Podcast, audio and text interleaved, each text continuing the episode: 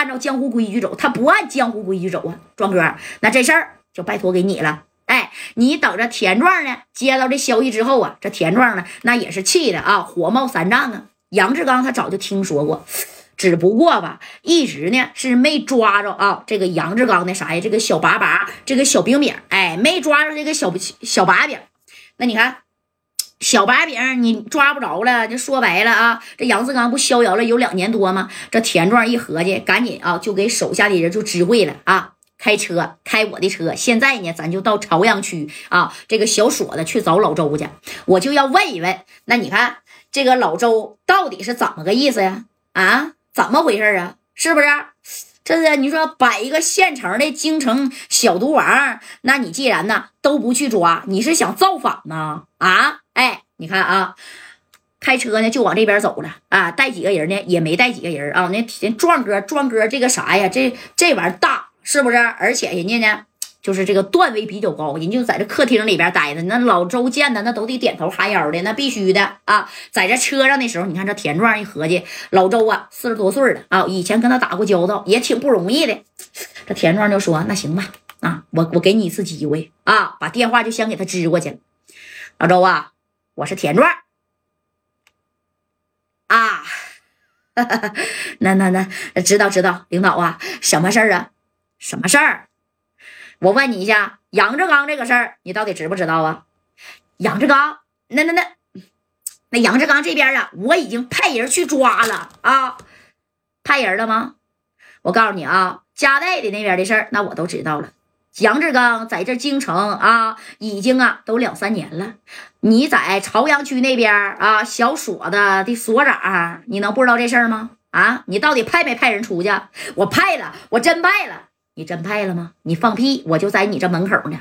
啊，你这院里边的车那是一个都没少。我就问你，这个啥呀？你去派哪儿去了？啊，你派哪儿去了吧？哎，你说此时呢，田壮已经到这门口了。懂没懂？哎，到这门口之后呢，然后这田壮这么一说，这谁呀？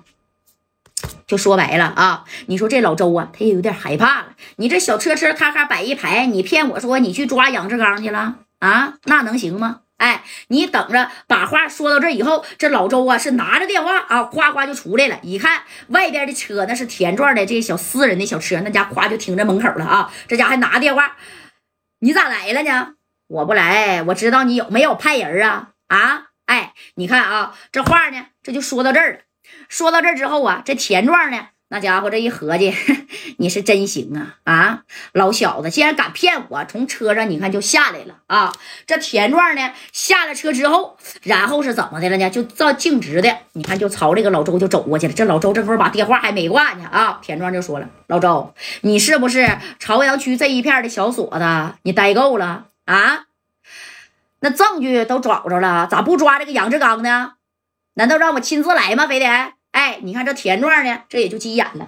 这等着田壮啊，这急眼了之后呢，这谁呀？这老这老周也说了，那那那那那那领导啊，这玩意儿不能怪我呀！啊，那那那，那你得听我说实话呀。这你我家的我小舅子也是吃这个小冰糖的。你小舅子也吃小冰糖，那可不咋的啊！那我小舅子也是确确实实的吃这个小冰糖，吃这我们家整不起呀。而且我小舅子得的啊是这个骨癌，每天晚上疼的翻来覆去睡不着觉，只能吃这个小冰糖止这个疼啊啊！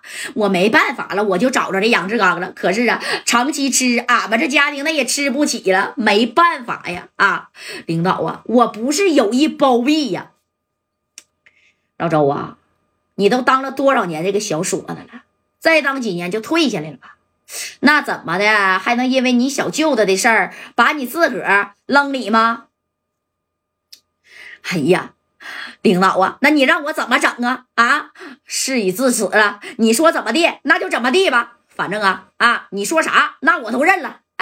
这老周呢也来个破罐子破摔啊，他也不啥呀，他也就是那个意思啊，我也不怕你了，不怕谁呀？不怕这个田壮了呗？你别看你这么段位的领导，你到这来，对不对？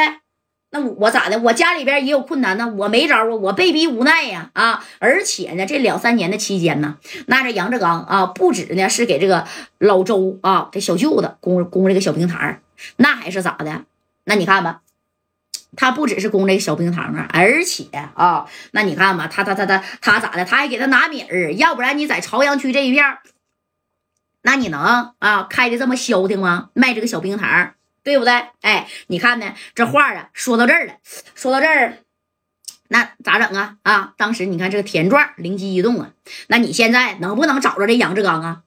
找杨志刚，我只能试试了，试试，你怎么试啊？啊，他现在都跑了，跑哪儿去？我现在不知道，出没出这个四九城？那我呀也不知道。但是这杨志刚啊。那我必须呢，得给他抓着啊！人证物证都有啊，人证那就是夹带，你应该知道吧？哎呀，领导，我知道，我知道夹带，我也知道夹带呀，跟你有点关系。